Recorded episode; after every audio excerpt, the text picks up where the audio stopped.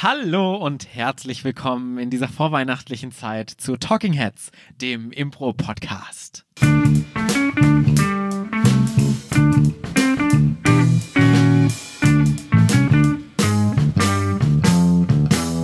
Und an meiner Seite äh, befindet sich heute ein ähm, ein fantastischer Impro-Spieler, der normalerweise eher im Hintergrund agiert. Und zwar äh, schneidet er inzwischen diesen fantastischen Podcast. Und äh, wir haben ihn schon häufiger erwähnt. Es ist nicht Maris Ermantraut, sondern es ist Thomas Geier, meine Damen und Herren. Ein Riesenapplaus.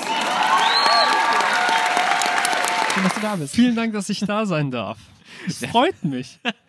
Ja, äh, sonst äh, bist du ja jetzt tatsächlich für, die, für den Sch Schnitt äh, verantwortlich, für die Post-Production. Genau, ich schneide jetzt häufig den Podcast und ab und zu mal, wenn es mir dann doch zu viel wird, gebe ich die Verantwortung wieder Marius, aber eigentlich habe ich das jetzt übernommen. Wenn du unsere Stimmen nicht äh, hören kannst. Nee, nee, das ist wirklich eher, wenn, wenn viele andere Dinge bei mir anstehen.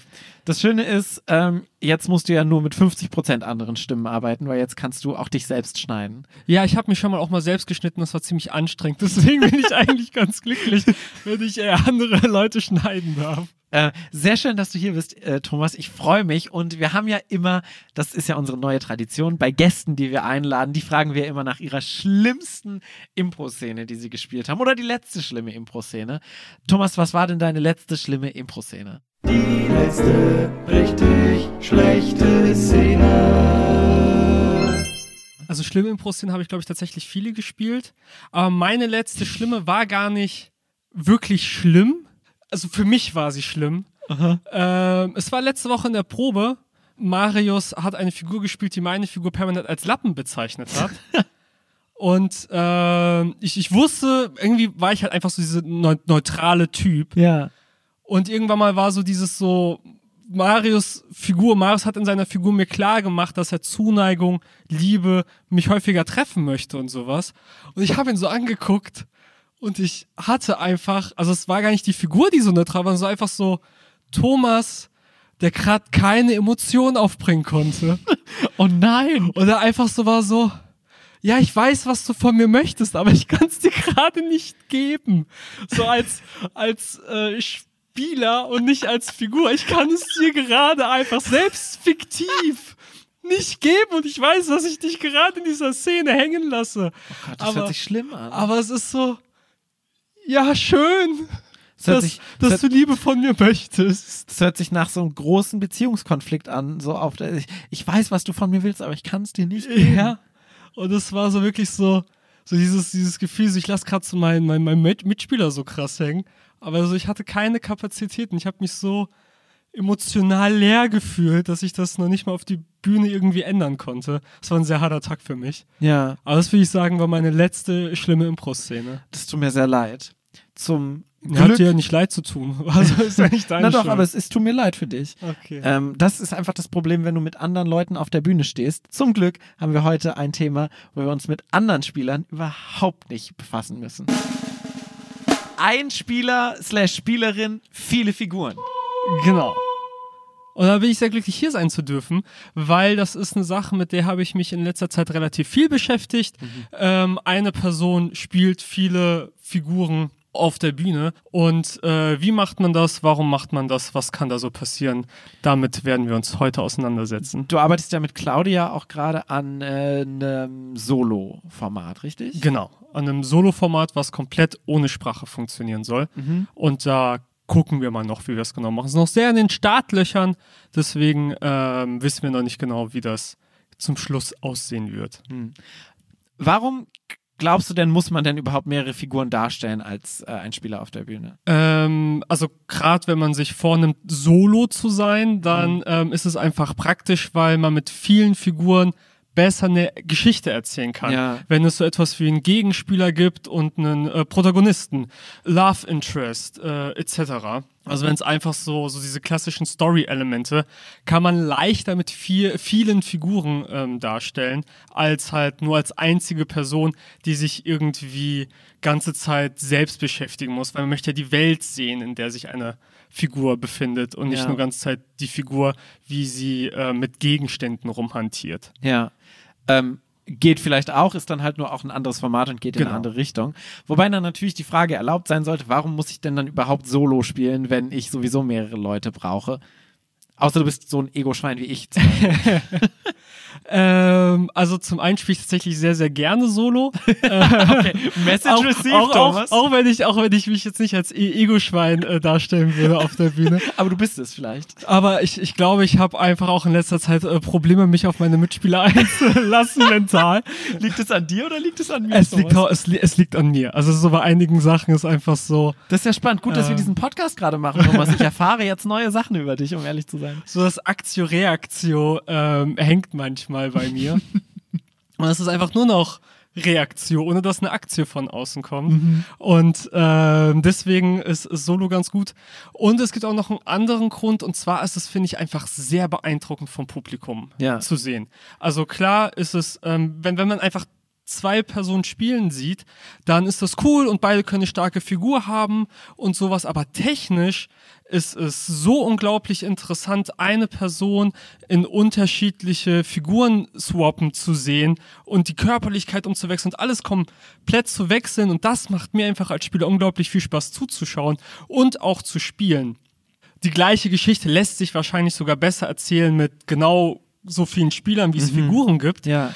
Aber ähm, diese, diese Hürde, dieses Hindernis von dem Spieler, Spielerin, das selbst zu machen, finde ich, gibt dem Ganzen schon nochmal so einen Eigenwert. Total. Ich finde, das ist eigentlich so der, der, der, der primäre Punkt dabei, dass du halt wirklich noch einen zusätzlichen Skill hast. Nicht nur, okay, du hast eine Story, du spielst Figuren, sondern du spielst auch noch drei, vier Figuren gleichzeitig. Wirkt einfach total geil, weil du auch eine ganz andere Geschwindigkeit plötzlich da drin hast. Ja. Ne? Wenn du die ganzen Figuren wechselst, bekommt dein Spiel eine krasse Geschwindigkeit, ähm, was natürlich auch zu einer Challenge äh, hochgefahren werden kann.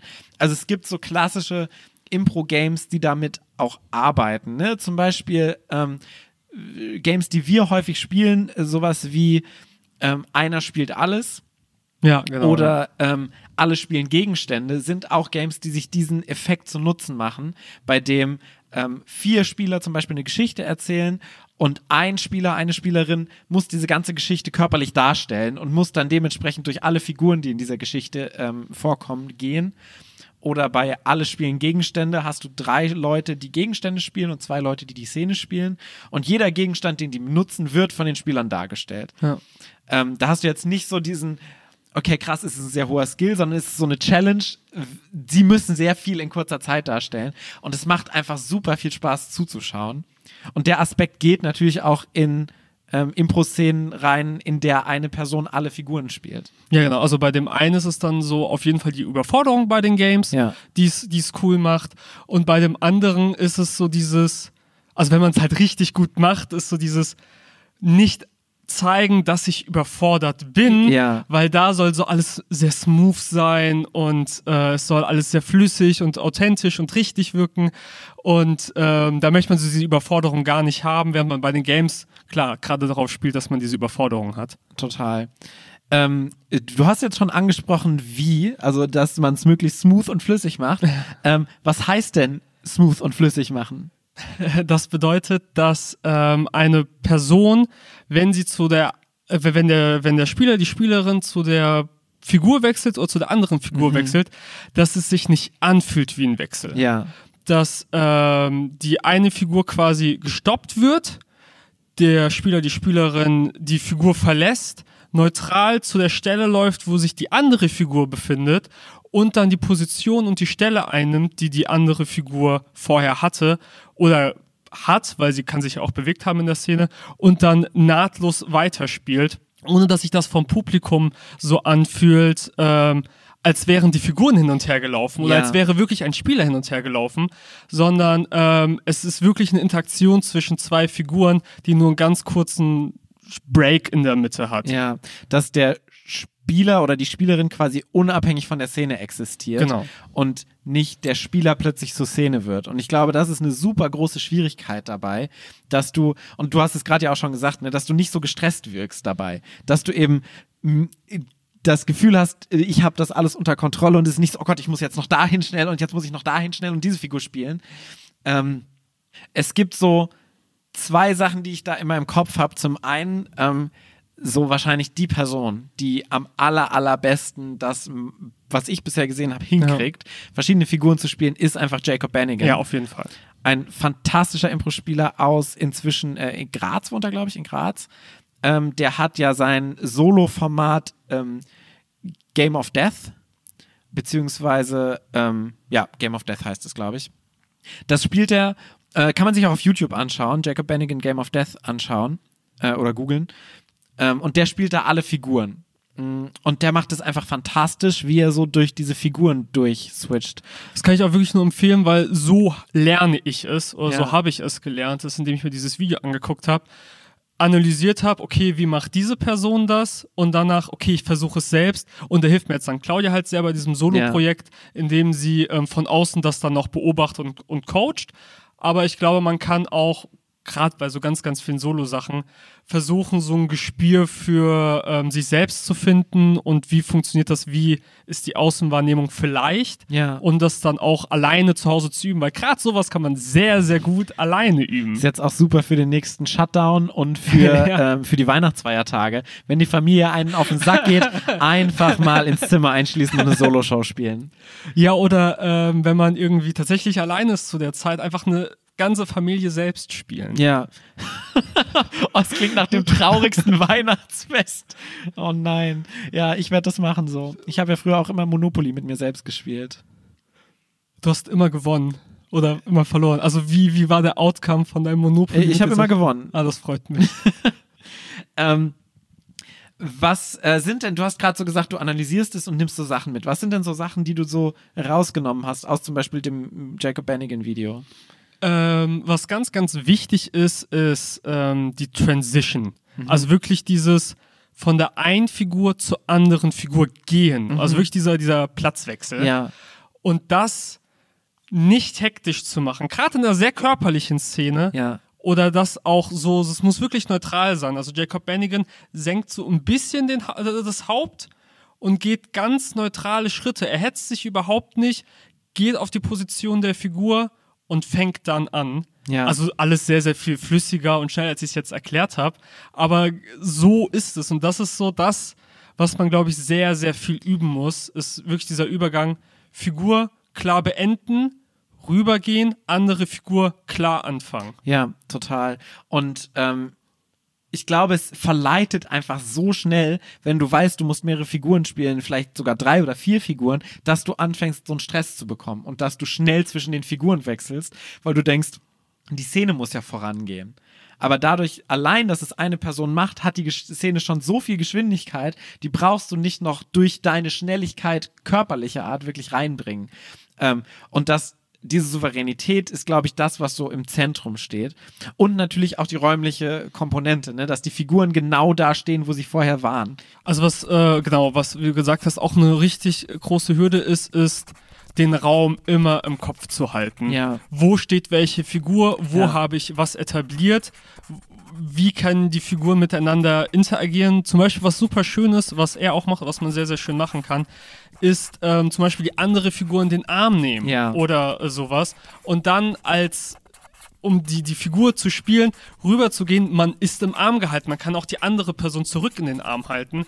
Und das gibt einfach so, einen, so eine sehr, sehr schöne Raumimmersion, dass es so wirklich, dass man denkt, die zwei Figuren befinden sich in einem Raum und es funktioniert. Hallo, Herr Professor, eine fantastische Raumimmersion gibt es, das ist ja toll.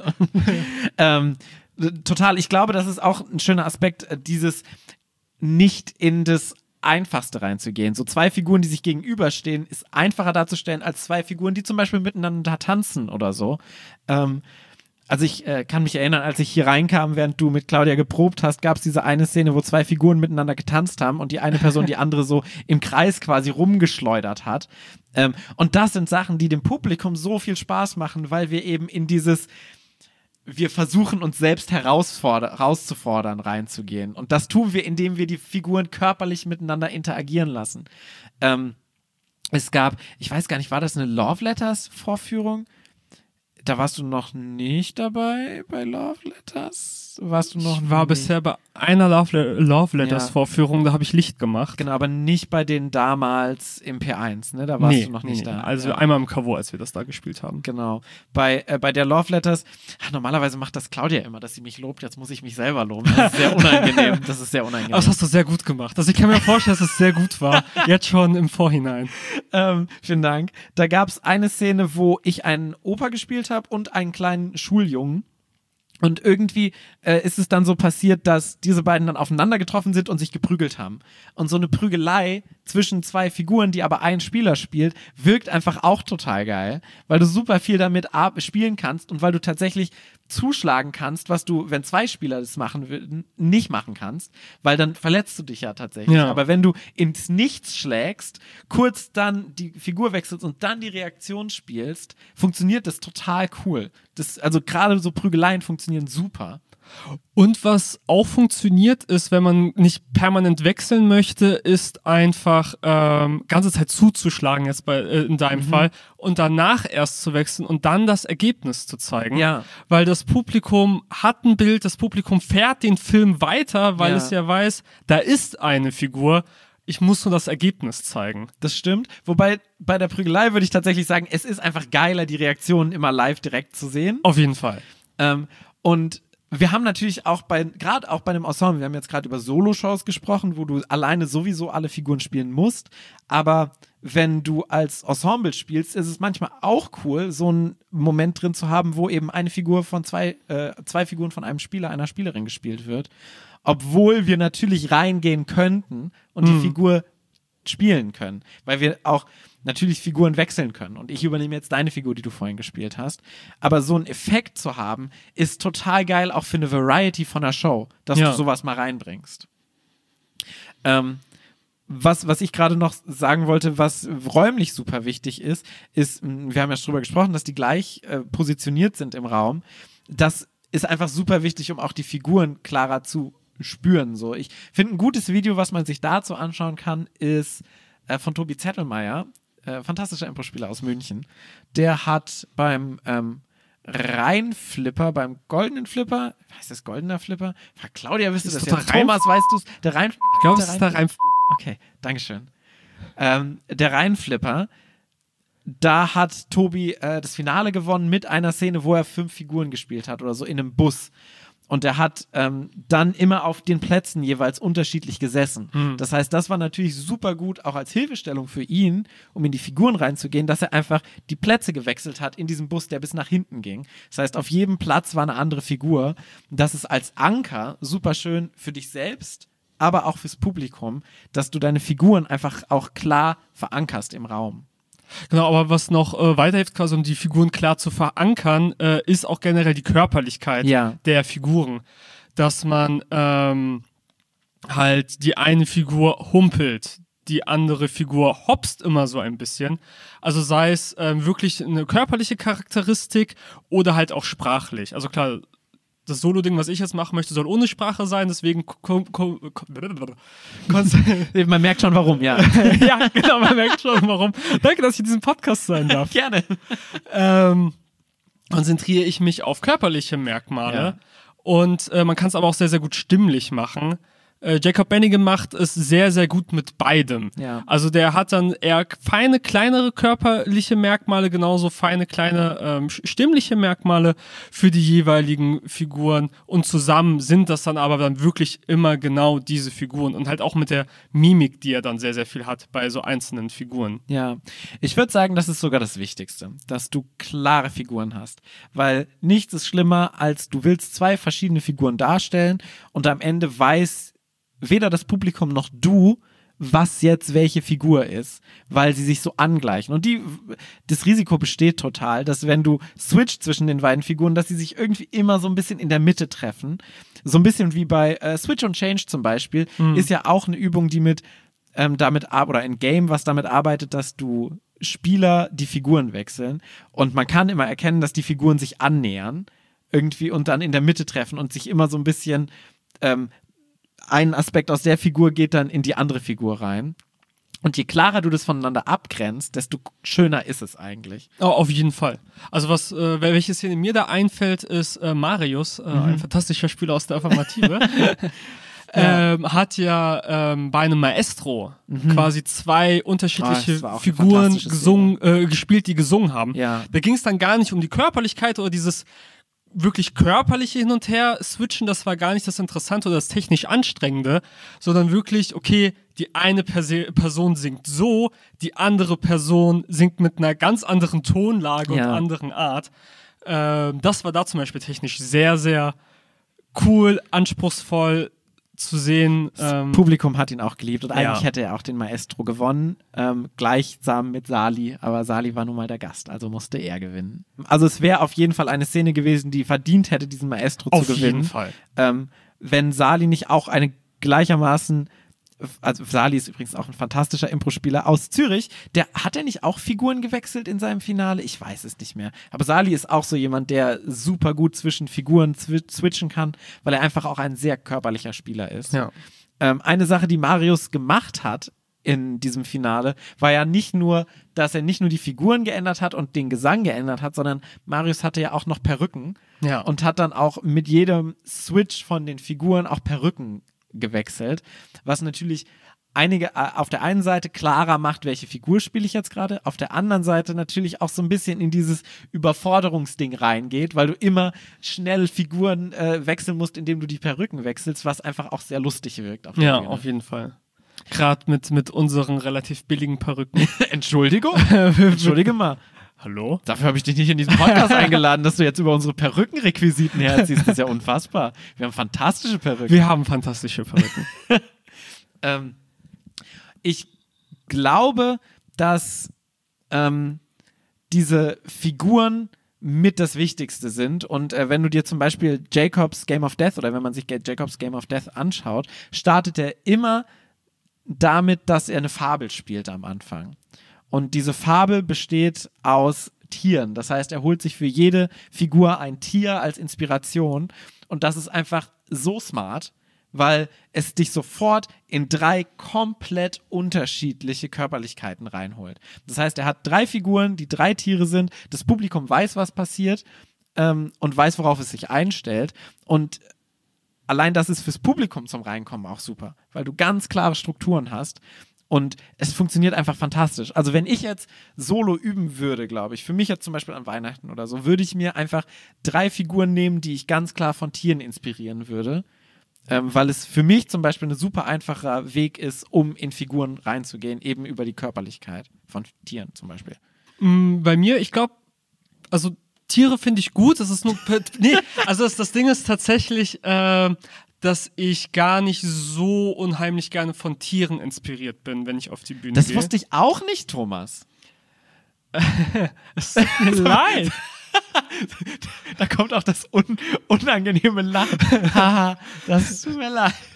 Es ist nicht so schlimm, Äh. aber ich bin einfach sehr überrascht. Ähm, ich glaube, ich gehe da tatsächlich viel mehr in so ähm, Figurenklischees ähm, von, also Profession ist das falsche Wort, aber sei es jetzt ganz groß gedacht, der alte Opa, ähm, der stämmige Bauarbeiter, ähm, der, der aufgeregte kleine Junge von mir ist. Also das sind so eher so Körperlichkeiten, an, an die ich denke.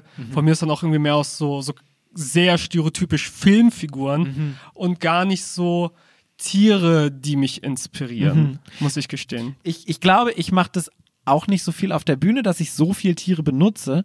Ich glaube aber, um gerade mal reinzukommen in so ein Solo-Ding, sich Tiere zu äh, nehmen, die eben die klare Körperlichkeit haben, hilft mir, würde mir, glaube ich, oder hilft mir mehr, weil ich weniger drumrum mir erl- überlegen muss, als diese Körperlichkeit. So. Weil wenn ich jetzt einen alten Opa spiele, habe ich sofort auch eine Szene im Kopf zum Beispiel. Ah ja, okay. Und ich glaube, wenn ich einfach nur drei Tiere miteinander reden lasse, ähm, so wie bei Herzblatt zum Beispiel, wo du ja auch Tiere hast, die einfach nur miteinander reden oder Figuren von Tieren inspiriert, Mhm. ähm, funktioniert das, ohne schon direkt an die Szene zu denken. Meiner Meinung nach, glaube ich. Ich glaube, es hör- hört sich gut an. Ich finde, das hört sich sehr, sehr gut an, Paul. Dankeschön. Ähm, was sind denn so die größten Herausforderungen, die du jetzt gerade auch beim Proben, wenn du jetzt gerade so im Proben bist, ähm, die du so herausgefunden hast, was so die größte Schwierigkeit ist? Ähm, die größte Schwierigkeit ist wirklich dieses saubere Wechseln Mhm. der Figuren. Also gerade wenn es eine, eine größere Distanz ist im Raum, Mhm. ähm, erwische ich mich dann doch äh, dabei, ziemlich viel zu rennen oder so Mhm. sehr schnell von der einen Figur über den Tresen äh, zur anderen Figur zu gehen. Ähm, aber gar nicht, weil ich das Gefühl habe, es soll, soll schnell gehen, sondern weil es wirklich so dieses Innere ist, okay, es ist eine Physical Comedy Szene, ich Ja. habe schon eine Geschwindigkeit aufgebaut, ich möchte die Geschwindigkeit beibehalten, ich möchte sie nicht brechen.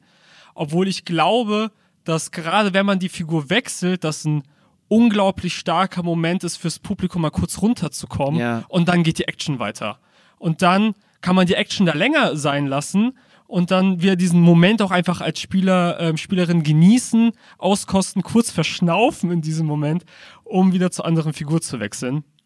Weil so war es dann ein sehr, sehr häufiges, schnelles Hin- und Herwechseln, was aber, glaube ich, gar nicht nötig sein muss, weil es dann einfach ein großes Verwaschen ist. Was ist jetzt, welche Figur bewegt sich gerade die Figur? Ah nein, ähm, er wechselt zur anderen Figur. Und dass das dann nicht so klar ist, äh, ist, glaube ich, dann immer noch lustig anzusehen, aber technisch auf jeden Fall nicht so hoch. Ja.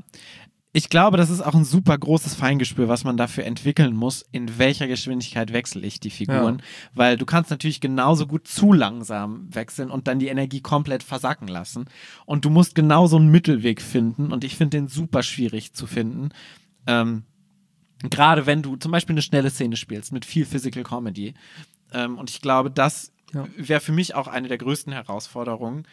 Ich glaube, was immer gut funktioniert, ist so, so ein Talk einzubauen. Also so ein Talk, wie man ihn im, im, im Pantomime-Spielen ja auch kennt. Du willst Ja. so pantomimischen Gegenstand anfassen und du greifst nicht einfach ins Nichts, sondern du hast so einen Talk, wo deine Muskeln so äh, kurz anspannen, um klarzumachen, ich habe jetzt was gegriffen. Und ich glaube, das funktioniert auch sehr gut, wenn du aus Schablonen und in Schablonen reingehst. Also wenn die Figuren wirklich so schablonenartig quasi auf der Ja. Bühne existieren. Das heißt, du hast so ein Figur, Figur, Figur, Tock und ich gehe raus. Ich entspanne meine Muskeln, gehe raus, gehe in die andere Figur und Tock, spann die Figuren kurz, äh, spann die Figuren kurz, die Muskeln kurz an. Zum Beispiel im Finger. Ich mache es jetzt toll vor, kann man natürlich nicht sehen Ja, im Podcast. aber, aber ich finde es sehr schön, wie du das machst. Dankeschön. Und dann gehe ich dann mit dieser Spannung in der Figur weiter. Das heißt, so ein ganz klarer Spannungsaufbau, spielen, Tock aus der Spannung raus, rübergehen und wieder in die neue Spannung rein. Ich glaube, das ist äh, ziemlich gut, um das zu lernen und so für so einen Übergang, um Ja. ein Gefühl dafür zu entwickeln. Und ähm, wenn man das dann wirklich gut kann, muss quasi dieses Talk, dieses feste Anspannen, dieser, dieser Ruck quasi, der so durch die Hand oder durch den Körper geht, muss halt immer weniger werden, Ja. damit es irgendwie realistischer und smoother wird. Klar, du solltest ihn nicht so krass übermachen, aber du solltest ihn, glaube ich, trotzdem minimal. äh, im Gefühl haben, dass du reingehst. Und bei Jacob zum Beispiel, ich spreche einfach sehr viel über Jacob, weil er wirklich so meiner Meinung nach so mit, wie gesagt, der Beste ist, der das macht. Der macht es schon so ein bisschen mit so einem Talk. Und das Gute dabei ist, im Gegensatz zu mir kann man Jacob sehr, sehr gut auf YouTube angucken. Das stimmt, ja. Ansonsten ist Thomas natürlich auch genauso toll zum Zuschauen. Äh, also re realistisch ist es schon so, ich, ich schaue es mir an ähm, und ich bin da gerade noch sehr, sehr viel im Lärm. Ich setze mich gerade äh, sehr, sehr viel damit auseinander. Und es ist auf jeden Fall etwas, das man sehr, sehr gut üben kann und auch wirklich sehr, sehr gut alleine üben kann. Und man muss schon auch sagen, es ist ein krasses Talent von dir. Also du kannst schon von uns, von der Affirmative so auf jeden Fall am besten dieses Physical Comedy Solo-Szenen spielen, kannst du von uns auf jeden Fall am besten. Ich bin sehr geschmeichelt, Dankeschön. Ja, aber es ist halt wirklich so. Und ich glaube, das ist so voll ein Format, was so perfekt für dich funktioniert. Und ich sehe das. Und ich habe ja auch hier äh, kurz bei der Probe reingeschaut und es war schon einfach mega lustig. Ähm, weil du ja auch verschiedene Figuren ähm, mit verschiedenen Körperlichkeiten so schön darstellen kannst. Und wenn die dann aufeinanderbrechen, wir wiederholen uns, es ist einfach so schön, diesen Switch zu sehen, weil es auch einen Spieler einfach so facettenreich macht in dem Moment. Aber wenn du ähm, schon, wir haben ja schon Schwierigkeiten angesprochen, andere Ja. Schwierigkeit ist, ähm, also nicht, nicht nur so eine hohe Schwierigkeit, wie das gerade eben, aber so generell eine, eine andere Schwierigkeit ist, Körperlichkeiten hinzubekommen Ja. Und ähm, auch wirklich unterschiedliche Körperlichkeiten hinzubekommen. Also, dass man ähm, als Spieler, Spielerin sagt, ähm, ich humpel nicht nur jedes Mal oder ich, ich versuche wirklich so Nuancen zu finden, die bei Figuren auch wirklich unterschiedlich sind. Was zum Beispiel Claudia mir mal gefeedbackt hat, ist, ich habe bei egal eigentlich welcher Figur Augenbrauen irgendwie so groß nach oben gezogen, habe viel mit den Augenbrauen gespielt. Und dass man wirklich nuanciert sagt, okay, das ist das von ähm, der einen Figur, die Augenbrauen ähm, nach oben und nach unten zu bewegen. Die andere Figur hat vielleicht was mit der Nase die ganze Zeit, lässt aber wirklich die Augenbrauen still. Ja. Also, dass, dass man da auch wirklich unterschiedliche Cuts hat, das ist halt auch schwierig, dass man ähm, nicht nur so, so sehr, sehr große ähm, Charakteristika hat, wie, wie Humpeln, ähm, Hand äh, ist ganze Zeit in Bewegung, die Figur nickt die ganze Zeit, also wirklich diese sehr, sehr großen, markanten Dinge, sondern auch in den Feinheiten, in den Gesichtszügen, weil es da wirklich eine andere Figur sein soll und nicht ähm, die gleiche Figur, die woanders weird ist. Weißt du, was ich da empfehlen würde? Tiere. Aber ich glaube, Tiere Ja. sind tatsächlich gut, um auch den ganzen Körper zu verändern und eben nicht nur eine Geste, sondern so dieses, ich verändere mein Gesicht. Mein Hundegesicht sieht anders aus Mhm. als mein Fischgesicht zum Beispiel. Und auch die Körperlichkeiten von Tieren sind ja, Ja. viel größer. Also ich stelle eine Giraffe anders dar, als ich einen Hasen darstellen will, so mit dem ganzen Körper. Total. Ähm, ich glaube, was da auch einfach sehr gut ist, ist entweder du holst dir jemanden, der das coacht, so der das, äh, der das anschaut, oder du filmst dich halt einfach selbst. Du kannst halt auch super easy, wenn man jetzt im Lockdown zu Hause ist, irgendwo eine Handykamera aufstellen und einfach mal zehn Minuten so mit verschiedenen Figuren vor der Handykamera spielen und sich das im Nachhinein anschauen. Man ist immer ein bisschen zu streng selber zu sich, finde ich. Strenger als jemand, der von außen drauf zuschaut. Ich glaube, das muss man dabei berücksichtigen. Aber man kann das zum Beispiel auch einfach jemanden schicken und sagen, hey, was hältst du davon? Was denkst du dazu? Und ich glaube, es ist tatsächlich super gut, sich selbst auch mal zu sehen und sich selbst zu feedbacken. Wir haben ja damals auch super viel unserer Shows gefilmt und die dann äh, angeschaut um zu und man merkt einfach so krass wie ach krass da habe ich schon wieder meine Augenbrauen hochgehoben Ja. zum Beispiel merkt man einfach so auf Kamera wenn die Auflösung Ja, stimmt ich, ich stehe wieder auf der Bühne wie so ein Lurri. Wie so, das ist so das, was mir hauptsächlich auffällt, wenn ich mich äh, selbst feedbacke über der Kamera.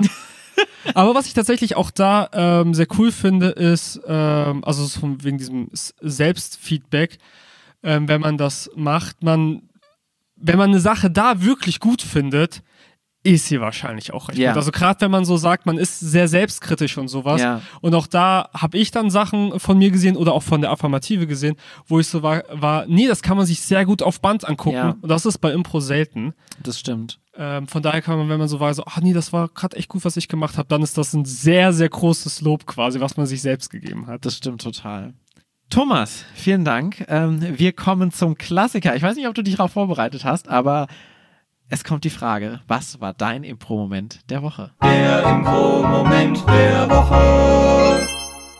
Ähm, es ist jetzt gar nicht aus, aus der Woche, ich hoffe, das ist nicht so schlimm, aber quasi mein, mein, mein Impro-Moment aus vergangener Zeit. Ich durfte beim ähm, IFO, beim Impro-Festival Ja. online, einen, einen Workshop leiten zum Thema Dialekte und Akzente, beziehungsweise Akzente habe ich dann noch ein bisschen äh, gemacht. Und äh, mein Impro-Moment da war, dass die Leute sich so, so schön drauf eingelassen haben. Weil gerade bei Dialekt ist das ein bisschen wie, als würde man eine Fremdsprache lernen, nur dass man quasi Deutsch spricht, dass es mit sehr, sehr vielen Scheitern verbunden ist und Dinge funktionieren nicht und so im Kopf kommt die Sprache, aber aus dem Mund kommt sie nicht, wie man das denkt.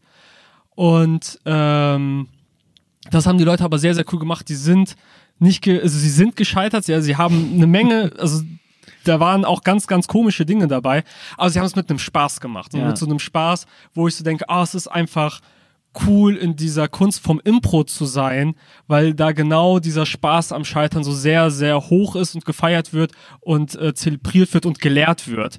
Und das fand ich äh, sehr, sehr cool. Das war mein Impro-Moment, dass die Leute da so toll mitgemacht haben und Spaß gehabt haben, zwei Stunden lang quasi out of comfort zone zu gehen und zu scheitern. Ja, aber du machst das schon sehr gut. Also wir, du hast den Kurs ja auch bei uns gegeben, Ja. in der Online, äh, bei uns in der Online-Impro-Schule quasi. Und äh, ich höre immer mal wieder von Leuten, jetzt äh, hatte ich, äh, komme ich auch gleich zu meinen, äh, hatte ich, hatte ich äh, gestern auch einen Kurs zum Thema Heimatfilm, wo auch ein paar Leute in Dialekte reingegangen sind, wo sie dann meinten, habe ich alles bei Thomas gelernt. oh, das freut mich sehr. Ist vielleicht auch nochmal ein eigenes Podcast-Thema über Dialekte zu sprechen. Ich habe das Gefühl, wir driften Ja, gerade ja, ja, thematisch das, in das, ein das, tut anderes aber das, das war mein Impro-Moment der Ja, Woche. sehr gut, Und Paul, Dank. was war dein Impro-Moment der Woche? Ähm, ich hatte gestern einen ähm, Online-Kurs, äh, meinen äh, Genre-Kurs, den ich glaube ich jetzt auch sehr viel über die ganzen Online-Impro-Kurse gegeben habe, den ich aber so gern habe, weil du über so Genres einfach so viel anderes vermitteln kannst als Genres. Und der Kurs jetzt ist auch wieder ein total toller Kurs. Und wir hatten gestern das Genre Heimatfilm. Und ich konnte früher überhaupt nichts mit Heimatfilm anfangen, wenn wir das bekommen auf der Bühne. Ne? Das, dieses klassische, du bist bayerisch und makest eine Kuh, das ist so dieser klassische Heimatfilm. Ich dachte ganz kurz, ich konnte damals nichts mit Heimatfilmen generell anfangen und jetzt liebst du sie einfach und schaust du dir abends Ich, ich muss sagen, ich habe inzwischen mehr Zugang zu so diesen alten Heimatfilmen bekommen. Und äh, die haben total was Cooles. Und die Szenen gestern waren auch wieder so fantastisch. Ich hatte so viel Spaß. Ähm, und es gab so eine Szene, wo äh, Annika, die auch bei uns äh, hier in der Impro-Schule in, in Mainz äh, bei den Kursen ist, und Shaggy, über den wir, glaube ich, auch schon häufig gesprochen haben, äh, aus Fulda, fantastischer Impro-Spieler äh, und auch ein sehr toller Mensch, genauso wie Annika. auch in meinen beiden Kursen gewesen, das kann ich nur bestätigen. Ja, ähm, die beiden haben eine Szene gespielt, wo Shaggy der äh, Bürgermeister war und Annika hatte ein Problem und muss zu ein klassisches Heimatfilm-Ding und muss mit ihm über dieses Problem sprechen und zwar über einen ihrer Angestellten, der klaut. Und genau in diesem Moment kam so der Mitbewohner von Annika, äh, hat so geklopft an der Tür und Annika hat in der Szene zu Shaggy Ja gesagt und der Mitbewohner dachte, dass das Ja zu ihm galt, ist dann so in diesen Raum reingekommen, wo so Shaggy und Annika so gerade mitten in dieser Szene war und Annika war so total total überfordert mit dieser Situation, dass plötzlich dieser Mitbewohner hinter ihr stand, der ihr einfach nur Nussschnaps bringen wollte. Und Shaggy hat ihn so direkt in, integriert in die Szene und ah, das ist dieser, äh, der, der, der, der Mitarbeiter, der klauen soll, ja, die ganze Zeit. Naja, was hat er ihnen denn da jetzt hingegeben? Und der Mitbewohner war total überfordert mit der Situation. Und Annika hat so versucht, den Mitbewohner zu managen und die Szene zu managen. Äh, und das sind einfach so Momente, die nur Online-Impro geben kann, wo du halt nie so ein Walk-in hättest so in der Szene. Ja, also so ein Real Walk-In. Ja, wo halt wirklich dein Mitbewohner plötzlich kommt und plötzlich die Szene komplett verändert und es eine ganz andere Dynamik plötzlich gibt. Und es ist so schön, ähm, damit spielen zu können. Und da muss ich sagen, finde ich das Medium Online-Impro tatsächlich ganz geil. So in so einem Moment, wo ich so denke, geil, auf der Bühne würde halt niemals dein Mitbewohner reinkommen. Ja, es ist sehr unwahrscheinlich. Maximal ein Techniker oder Technikerin. ja. Aber selbst das würde nicht Ja. so, also hätte nicht so einen Impact wie da in dem Moment. Äh, das war mein Impro-Moment der Woche und äh, Shaggy und Annika sind fantastisch damit umgegangen. Und es war so eine schöne Szene am Ende. Ja. Vielen Dank, Thomas. Schön, dass du hier warst. Ja, vielen Dank, dass ich da sein durfte. Ähm, äh, für euch, liebe Zuhörer und Zuhörerinnen da draußen, ähm, wünschen wir euch auch ein äh, schönes Weihnachtsfest. Ähm, wir hören uns über Weihnachten nach wie vor. Wir machen keine Pause, wir ballern durch. Das ist ja gut zu wissen. Ja. Oder So, Thomas? wir, können, wir können durchballern, ich krieg das schon. Aber ich dachte so, wir machen eine Weihnachtspause. Aber wie gesagt, gut Ich, zu wissen. ich glaube, wir ballern durch. Okay. Vielleicht auch nicht. Du, du hast die Möglichkeit, es rauszuschneiden aus diesem Podcast, diese Aussage. Hallöle, Thomas hier nochmal aus seinem Schnittkabuff. Es freut mich, euch mitteilen zu dürfen, dass ihr den Rest des Jahres jede Woche mit einer neuen Folge Talking Heads zu rechnen habt und es keine Pause geben wird.